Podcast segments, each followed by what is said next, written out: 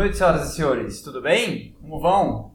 Bem-vindos à primeira live do Splash and Go, a primeira live pós-corrida do Splash and Go. Como eu expliquei nos stories, essa live vai ser convertida em podcast, para quem ouve podcast. Então, quem ouve podcast pode continuar ouvindo podcast. Quem quiser ver live, vai ver live. Quem quiser assistir depois a live, que já não é mais live, né? Live gravada, vai poder assistir nos stories. E aí, fica, nós vamos fazer assim nesse formato. Eu gostei do resultado da, da live da semana de sexta, quando foi o anúncio do Vettel. Então, vamos em frente, vamos comentar da corrida, tentar falar algo diferente do óbvio para vocês e trazer informações. E o mais legal de poder fazer a live algumas horas, porque quando finais de semanas, finais de semanas normais, quando vinha fazendo podcast, quando acaba a corrida eu já tenho que almoçar e gravar. Então, fazendo mais tarde, eu consigo apurar mais informações, acrescentar mais coisas e, e agregar mais conhecimento para o pós-corrida. Então é o seguinte, que corrida? Pista nova, pista boa, sempre dá corrida boa. Me pareceu que a questão era a seguinte: todo mundo desde sexta vinha sem referência. O último carro de Fórmula 1 que tinha andado lá tinha sido em testes, não valia nada, foi em 2012 e corrida de Fórmula 1 nunca tinha acontecido em Mugello, só testes off-season, a Ferrari testa, testava, né? Quando os testes eram liberados lá, a Ferrari testava muito lá. Grande prêmio número 1000 da Ferrari, e isso é uma data relevante, tanto que na semana que vem nós vamos ter um podcast de equipes que amamos, inevitavelmente, da Ferrari. Eu tinha avisado isso na live, então vocês já, quem não sabia, fica sabendo agora. E eu estou preparando, vai ficar bem bacana, muita informação, muito conhecimento, enfim. Então não podemos passar sem falar isso. Grande prêmio número 1000 da Ferrari, Mick Schumacher andou antes da corrida. Eu tenho, eu postei o vídeo no, no feed, ele andando com a Ferrari em 2004, Ferrari V10. Foi muito bacana e emocionante, sem dúvida, né? O Mick Schumacher correndo com o capacete igual do pai. Bem bacana. Na classificação, já ficou claro que é, é uma, uma dinâmica interessante entre os dois pilotos da Mercedes. Né? O Bottas sempre vem se mostrando mais consistente nas sextas-feiras, e aí o Hamilton vai como relojoeiro ali, encurtando aqueles dois ou três décimos e vai chegando e vai chegando, e na hora do vamos ver, e não é nem no Q1, é no Q3 da classificação, que aí ele passa que um trator em cima do Bottas, e aí já no domingo é aquela realidade de sempre que a gente já está acostumado. É um trabalho que, você vê, o Hamilton começa o final de semana com nota 9, o Bottas começa o final de semana com 9,5. Só que o Bottas evolui para 9,6 e o Hamilton evolui para 9,9. Né? Então é aquela coisa, o, o ruim do Hamilton é quase o perfeito do Bottas, né? Então quando ele vai tendo tempo de, de fazer esse update aí, não tem mais jeito. Mas enfim, outra coisa que eu achei interessante, a, a transmissão não disse, é que é o seguinte, o, antes da corrida ainda, Max Verstappen chegou nos, no grid já com problema de motor. A Red Bull ficou ali naqueles primeiros minutos antes da corrida com um cobertor elétrico ainda de carenagem removida, mexendo no motor no motor Honda, é, mais ou menos naquela mesma correria que aconteceu na Hungria, tentando tentando fazer algumas alguns ajustes aí de última hora, mas Power Unit, motor é super difícil de mexer, de, de, de bate pronto, né? Resultado, na largada ele saltou bem. Se você olhar o onboard do Max Verstappen, eu vou falando das coisas que, que não dá para mostrar aqui, e vocês depois vão dando uma olhada. Mas na largada ele, ele saltou bem, só que você vê quando ele coloca a potência total no motor, ele não consegue mais desenvolver velocidade, e aí você vê que os dois Mercedes vão embora, e o grid inteiro engole ele, e muito disso foi causa do primeiro embolada, da primeira embolada dos pilotos ali na, na curva 2. O próprio Max Verstappen foi colhido, em outros carros também, foi aquele. O Sainz também foi atingido, enfim. Vettel largou de maneira cautelosa, se você for ver, mas foi colhido também. Não conseguiu evitar de acertar o Sainz. Não foi dano grave, trocou a asa dianteira, mas seguiu em diante. O que acontece também, se você for lá da largada, é o Hamilton largou muito mal. Muito mal. Se você for ver, o Hamilton larga mal, o Bottas consegue tomar, mas aí é aquela coisa, né? Ele consegue se recuperar a ponto de só, mesmo largando mal, só perder a ponta pro Bottas. Chega na curva 1 ainda num segundo seguro, mas chega em segundo. E aí eles nem tomaram conhecimento do que aconteceu lá atrás, o acidente, e aí o fim de corrida pro Max Verstappen, fim de corrida pro Carlos Sainz. E ainda pensei naquela hora, Hoje, o álbum tem que conquistar um pódio. Né? Se não conquistasse um pódio, meu Deus do céu, é, conseguiu um pódio, mas não parecia. O álbum largou mal na primeira largada, na segunda e na terceira, mas a gente vai falando disso na sequência. O Gasly, outro, né? From Hero to Zero, vence em Monza, não consegue levar o carro nem ao Q2 na classificação e hoje acaba a corrida logo no começo. Acontece, é do jogo, é do business. Vamos para a primeira relargada com o safety car que aconteceu ali, e aí foi bom ter tido esse tempo um pouquinho a mais para assistir as, as onboards e tudo, é que foi um momento NASCAR. O Bottas, você vai ver que ele retarda para tentar pegar o Hamilton no contrapé. Um pouco mais atrás, assistam a onboard do George Russell e você vai ver que o Russell deixa o pelotão dos primeiros carros se afastar, aí ele vem com tudo e quem vem atrás do Russell, se nós estamos falando de décimo, décimo primeiro lugar, não entende o que está acontecendo. Se o carro da frente for, você vai. Aí o Russell vê que o Bottas retardou, o Bottas é aquela turma de 5 ou 6 carros ali na frente, acaba retardando, ele chega e dá uma brecada mais forte. Quem vem vindo atrás, meu? Aí virou aquela salada, aquela meleca, já sabe, né? Resultado final, um engavetamento e aí me veio à cabeça que é aquela coisa, né? O Hamilton faz isso sempre. O Hamilton fez esse Interlagos em 2019. Mas de Hamilton para Bottas tem uma diferença que cai naquele, prove... naquele dito popular brasileiro que malandro é malandro, mané é mané, né? E aí, Giovinazzi, Magnussen, todo mundo ficou. O Grosjean, o Grosjean conseguiu escapar. E se, ouviu, se vocês ouviram o rádio do Grosjean, tava pistola da vida. O Grosjean é presidente da GPDA, né? Grand Prix Drivers Association. E tava bravo porque alguém, que ele não sabia quem era, né? Tinha feito aquela meleca na, larga... na relargada. Mas eu fiquei pensando que o Grosjean ser presidente da GPDA é, é, é meio um contrassenso, né? Um dos pilotos mais sem noção, mais mais cometem, mais causa confusão, causa confusão, acaba sendo o representante máximo dos pilotos ali. Eu, isso, isso eu acho meio um anacrônico. Eu acho que ninguém quis ser, é igual aquele cara que acaba virando síndico porque ninguém no prédio topou e sobrou para ele, né? Coisas do, do automobilismo. Então nós temos o síndico dos pilotos é o Grosjean. E aí, bandeira vermelha, né? E nós já estávamos nessa altura com 40% do grid fora de ação e parecia uma conspiração da máfia italiana para Ferrari fazer uma dobradinha em Mugello no Grande Prêmio número 1000, né? Também pensei, é hoje que a Williams marca ponto, né? Embora tivesse já sem um dos carros, eu falei, o Russell, né? Hoje a Williams sai da, sai da miséria, mas não foi o que aconteceu. Uma informação relevante, que eu também consegui apurar agora. O Ocon, quando desistiu de relargar, estava com um problema de freios parecido com o do Vettel na semana passada, que os freios pegaram fogo, as linhas de, de óleo dos freios vazaram, e aí o, o, o, o fluido pega fogo. E vendo aqui, colhendo informações agora há pouco, eu vi que foi um, um problema parecido com o mesmo fabricante. Envolve o Kvyat. Você lembra aquela cacetada que o Kvyat deu na Megats e na Beckett's em Silverstone? Que antigamente era o primeiro setor, né? no meu tempo, no meu tempo aquele era o primeiro setor da volta e hoje é o último setor. Aquela pancada não foi, apesar de, do, do Kvyat, e é aquele mal de RH da Red Bull, né? Os pilotos trabalham sob tanta pressão no, na, na, no sistema Red Bull e eles já descem do carro assumindo erro. Mas não foi culpa do Kvyat, aquele acidente. Foi um problema de freio. E é o mesmo fabricante de freio da Ferrari, problema em Monza, é o mesmo fabricante dos sistemas de freio da Renault, esse problema do Ocon, e não se sabe se tem relação, mas é o mesmo fabricante do sistema de freio da Racing Point. Lembram da cacetada que o Stroll deu mais adiante na corrida? Pois é, não se sabe se há relação, mas pode ser que haja. São, é o que se especula no momento no paddock. Acho bonito falar isso, né? No paddock, como se estivesse lá. Mas enfim, é o que se especula no momento. É isso que aconteceu. Relargada, Bottas larga melhor que o Hamilton, né? Relargada parada, porque teria, ia ter uma relargada lançada, aí teve aquele striking, que me lembrou também Spa-Francorchamps 1998, aquele acidente maravilhoso, né?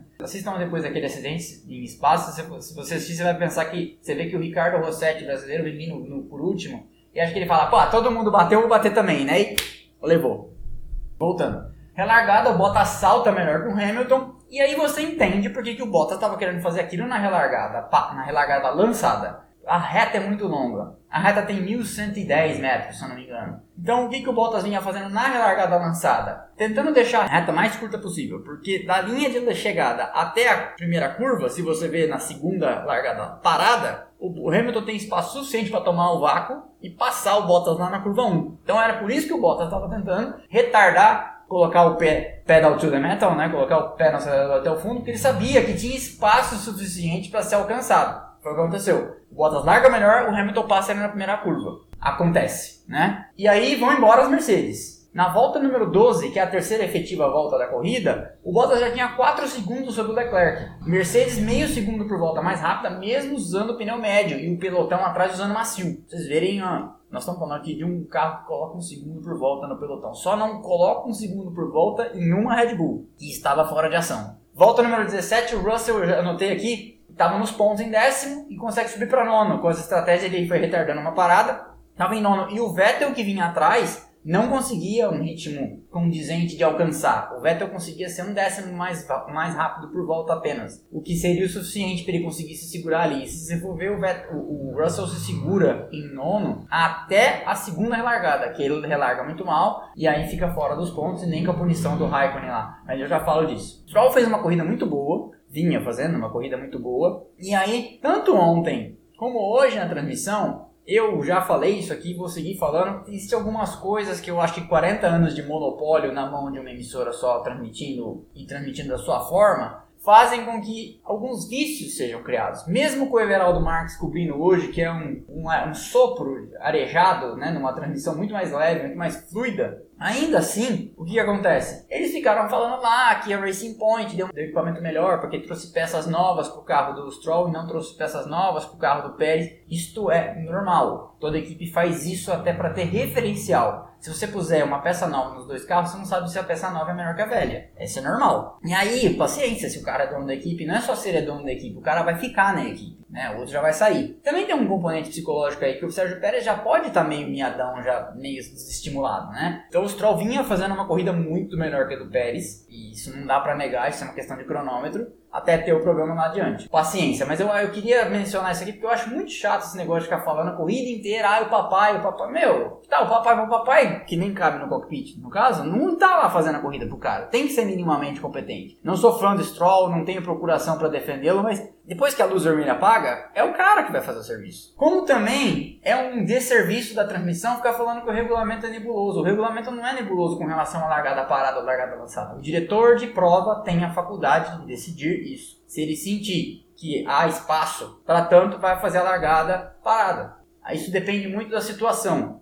Como ali você já tinha uma situação que você tinha 12 é, na segunda, 12 carros no grid, 11, não, 12 carros no grid, fazia mais sentido fazer uma largada parada, porque a chance de você conseguir embolar e mexer na ordem e a Fórmula 1 depois da aquisição pelos americanos, que é uma coisa mais espetaculosa mesmo, não tem jeito. Então, se o diretor de prova tem a faculdade, está previsto no regulamento, não tem esse negócio de regulamento nebuloso. Acho estranho ouvir isso da boca de um cara tão gabaritado que já foi comissário. E eu fui olhar hoje o regulamento esportivo, não estou tirando isso da cabeça. Fui entrar no site da FIA agora há pouco, antes de começar a live. Prosseguimos. Outra coisa que eu lembrei, agora que a gente está falando da Racing Point. Eu tinha comentado na live de sábado, de sexta, da história do... A live foi sexta ou quinta? Não lembro. A live falando sobre o Vettel, a live foi quinta.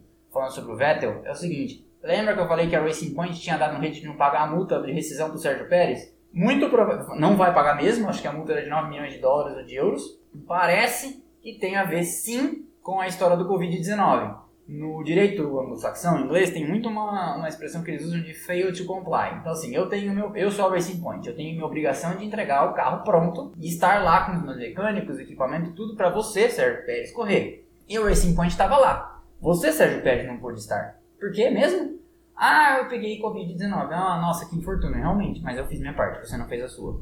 Ah, e aí Noves fora que a mãe dele tenha sofrido um acidente no México, lamento, que bom, que tenha uma pronta recuperação, mas fail to comply. E aí na Fórmula 1 essas amizades vão durar enquanto você precisar se livrar de uma multa de 9 milhões de euros. Perdeu o amigo, mas economizou 9 milhões de euros. Acontece muito. Aí, seguimos adiante. Antes ainda do acidente do Stroll, o Albon vinha encostando, o álbum que largou mal na primeira largada, relargou mal na largada, na standing start, na segunda relargada, na segunda largada parada, vinha, apesar de tudo, encostando no Stroll no Ricardo. Eu falei, puxa, agora vai, né? Encostou bem, estava prestes a abrir o DRS, e aí você é surpreendido pelo acidente do Stroll que causa a segunda bandeira vermelha. E aí eu falei, putz, tailandês se deu mal, né? Vai perder a chance da vida dele de conquistar um pódio. Mas, felizmente, depois da relargada, você vai ver que ele consegue recuperar o que os ingleses chamam de momentum, né? Era de fato uma questão de ele tinha mais ritmo. Hoje ele tinha mais ritmo, estava performando melhor que o Stroll e que o Ricardo, mas eu achei que a hora que, a hora teve a, a bandeira vermelha, o acidente de Stroll, eu falei, putz, Albon perdeu a chance de novo. Mas não. Nota de rodapé aqui vamos falar. Que cacetada do Stroll. Vocês viram dano no carro? Perdi, perderam o chassi, não tem o que recuperar ainda teve, teve um desencaixe total da traseira com o chassi, pegou fogo, assim, pega e joga no lixo. Acho que não tem o que recuperar. E se recuperar o volante, talvez seja. E o halo, talvez seja muito. Halo esse, que foi importante né, para proteger alguns pilotos na, no massacre do primeiro acidente lá na relargada do safety car. O Carlos Sainz poderia se machucar mais seriamente, machucou a mão. E o Giovinazzi também poderia ter se machucado se não tivesse o halo. Tudo bem, que bom que todo mundo ficou bem. E aí, vamos para a segunda relargada. Bottas larga mal de novo, perde a posição para Ricardo. O Albon larga mal de novo, cai para sétimo, não, cai para quinto. E aí tem que remar tudo de novo. Então, se você ouviu o rádio do Christian Horner na chegada, falando para ele que você fez isso the hard way, ou seja, se tor tornou aquilo muito mais difícil do que deveria ser. Conseguiu se recuperar e conseguiu um terceiro lugar com mérito, que bacana, mas isso tudo pesa na conta da equipe, vocês podem ter certeza. Então assim, ele fez, ele, ele os ingleses dizem isso muito, né? Ele fez a, tornou a própria vida mais difícil. Felizmente conseguiu, né? Felizmente tinha uma pista com uma reta grande o suficiente para ultrapassar, porque se fosse na Hungria, não sei se ia conseguir, tá? Lugares mais travados. Se fosse em Singapura, não sei se ia conseguir, tá? Pena que o Russell também, além de todos esses que eu falei que largou mal, o Russell também relargou muito mal. O Russell que vinha ali em nono e décimo, conseguia controlar o Vettel e ia marcar pontos finalmente, relargou muito mal, caiu para décimo primeiro e nem com a punição do Raikkonen, aquela punição do Raikkonen por cortar a zona zebrada ali da entrada dos boxes, que ele respondeu, ele perrou com o engenheiro dele no rádio, né? Nem assim conseguiu marcar pontos segue a Williams zerada e a Alfa Romeo marca 2 com Raikkonen, ou seja, vai consolidando ali que a Haas e a Alfa Romeo, a Haas e a Williams não vão conseguir sair desse último posto, triste, foi o que foi. Albon no final ainda consegue passar bonito o Ricardo por fora, com mérito, para coroar em um terceiro lugar, que acho que a única palavra que define é alívio. Ele deve estar muito aliviado e, e tomara que isso psicologicamente funcione para que ele consiga começar a, per, a performar melhor nas próximas provas. Falando em sistema Red Bull de moedor de carne, vocês repararam nas redes sociais e hoje e ontem na classificação a história sobre o Sérgio Sete Cama aparecer usando o macacão da AlphaTauri nas redes sociais, né? Se sim, ele deu uma declaração meio enigmática dizendo que tudo vai se definir depois do Grande Prêmio da Rússia e talvez em Nürburgring. E aí eu fiquei pensando se não tem mais cachorro nesse mato, porque muita coisa em jogo no momento envolvendo a AlphaTauri e envolvendo a presença do Brasil na Fórmula 1 como sede de corridas, como transmissão na TV aberta e uma série de coisas. E aí, como dizia o poeta, não há coincidências nessas coisas, né? Eu fiquei pensando se não pode haver todo um arranjo muito maior do que apenas um piloto sentar para correr com o carro. E se não pode haver também essa questão de, puxa, vamos de repente trazer esse cara para assegurar aquele país lá cuja emissora está pensando em largar, não essa, talvez outras que não sejam nem querendo pegar, pode haver. Eu não tenho essa informação, mas é, a história nos diz, nesses últimos 70 anos, que esse tipo de coisa é mais macro. Outro dia eu estava comentando com a minha namorada sobre a história. Eu lembro que em 97, vocês lembram que o HSBC adquiriu o Banco Bamerindos, da poupança Bamerindos? E também, coincidentemente, em 97, o Barrichello corria na Stewart com o patrocínio Master da, da HSBC. Percebe? Essas coisas não são isoladas, elas não acontecem, é tudo um tabuleiro de xadrez. Como diria o não mais presente Frank Williams, a Fórmula 1 é um negócio que contém uma parcela de esporte. Então pode sim haver uma movimentação mais macro. E nós podemos sim ter um piloto nas últimas etapas do ano. É a cara da Red Bull fazer isso. É a cara da Red Bull sacar o Kvyat, tipo sete câmara para andar duas, três provas no final do ano para testar e ver se ele consegue pelo menos acompanhar o Gasly. Tá? Até porque o referencial é alto. Se ele conseguir acompanhar o Gasly, já é o suficiente para o cara correr ano que vem marcar pontos. Não sei, vamos ver. Eu tô torcendo. Seria importante para permanência do Brasil no calendário, seria importante para permanência da Fórmula 1 na TV aberta. Não seria também o fim do mundo. Eu não vou deixar de assistir Fórmula 1 e acho que vocês que estão aqui vendo uma live de um cara X como eu, domingo à noite não deixariam de ver. Tá? Enfim, vitória do Hamilton é, aquela coisa, né? Do, terceiro, do segundo lugar para trás, aí foi um pega para capar, mas ali na frente, mesmo chegando em cima da hora, mesmo com pouca experiência, mesmo andando pouco, a Mercedes consegue e em cima disso o Hamilton consegue estabelecer a ordem e botar botar as coisas no seu devido lugar. Vitória, o Hamilton não foi incomodado, enfim, apesar do Bottas andar muito junto, o que sempre nos faz lembrar, eu gosto sempre de pontuar como era grande o Rosberg, né? Meu Deus do céu. Vou dar uma repassada aqui nos resultados, então. E aí, o Hamilton em primeiro, Bottas em segundo, Albon em terceiro. E aí, essa disputa foi bem interessante, né? Albon Ricardo, Albon Ricardo Pérez andando juntos. Ali, nesse momento, teve o Stroll, né? Até a pancada era, era a Racing Point que estava ali entre o terceiro e o quinto, era o nosso Stroll. E essa também reflete uma briga feroz que tá vendo ali atrás. Porque tira o Albon, que é da Red Bull. Red Bull tá isolado em segundo, mas Daniel Ricciardo na Renault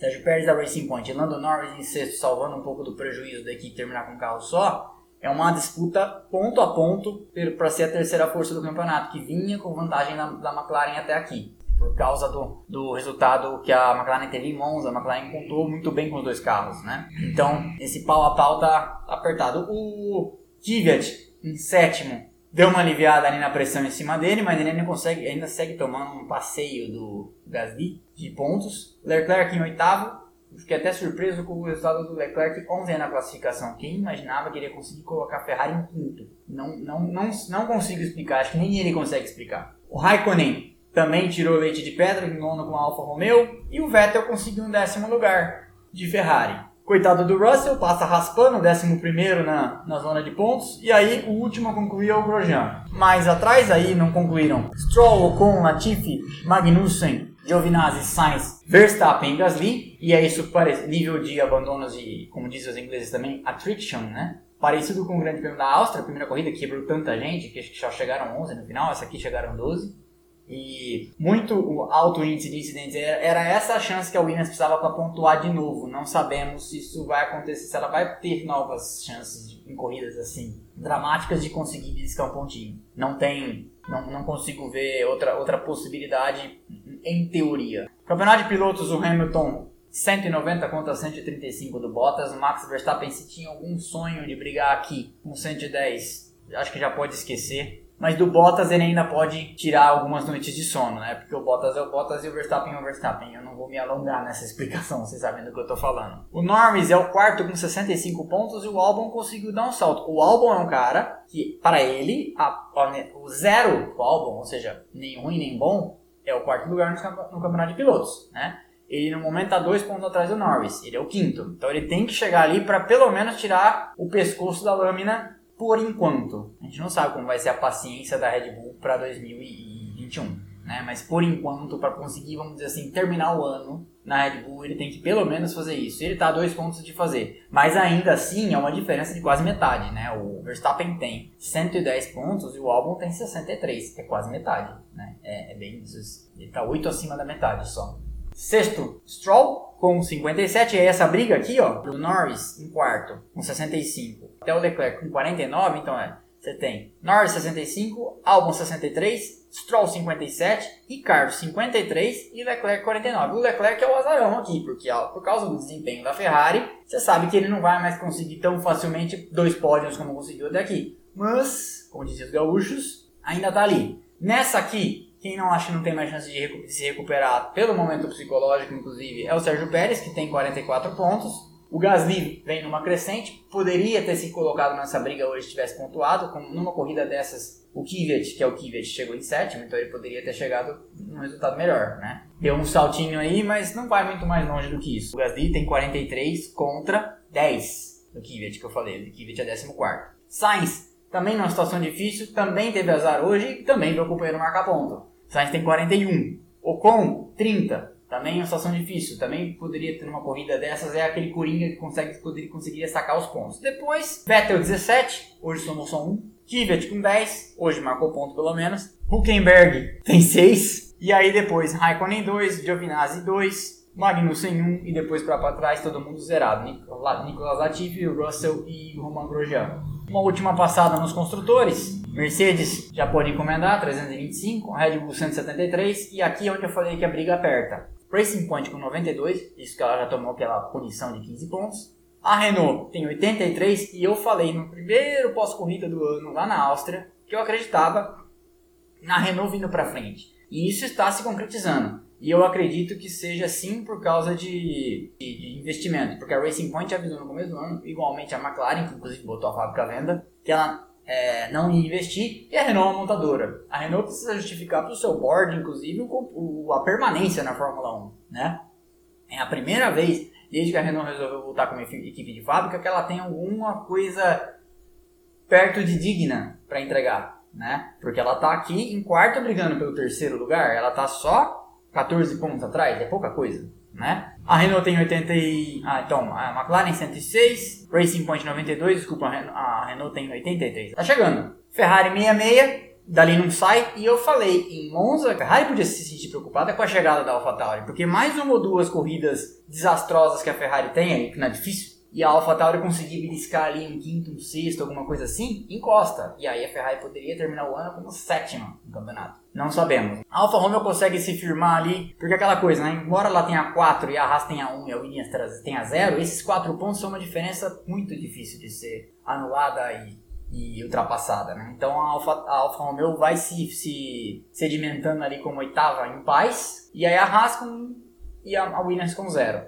Essa é a passagem de régua do Grande Prêmio da Toscana, o Grande Prêmio Ferrari 1000. Eu vou procurar fazer então esse esquema, lives pós-corrida nos domingos à noite, vocês podem assistir ao longo da semana. E esse episódio aqui, que vocês, quem não viu agora pode ver depois, e também vai virar um podcast para quem prefere ver podcast. Então, se você é de podcast, não se preocupe, não vai deixar de ter podcasts. E nas semanas que não tem corrida, podcast normal. Eu vou fazer um podcast essa semana que vem, como eu falei, quem não pegou no começo, para equipes que amamos da da Ferrari, tá certo? Ferrari aqui, ó, Nick Lauda, 312T. Montei durante a, a quarentena aqui em casa. Ganhei na minha namorada de aniversário. Tá certo? Eu agradeço quem veio. Até a próxima. Faremos outros. Um abraço. Tchau, tchau.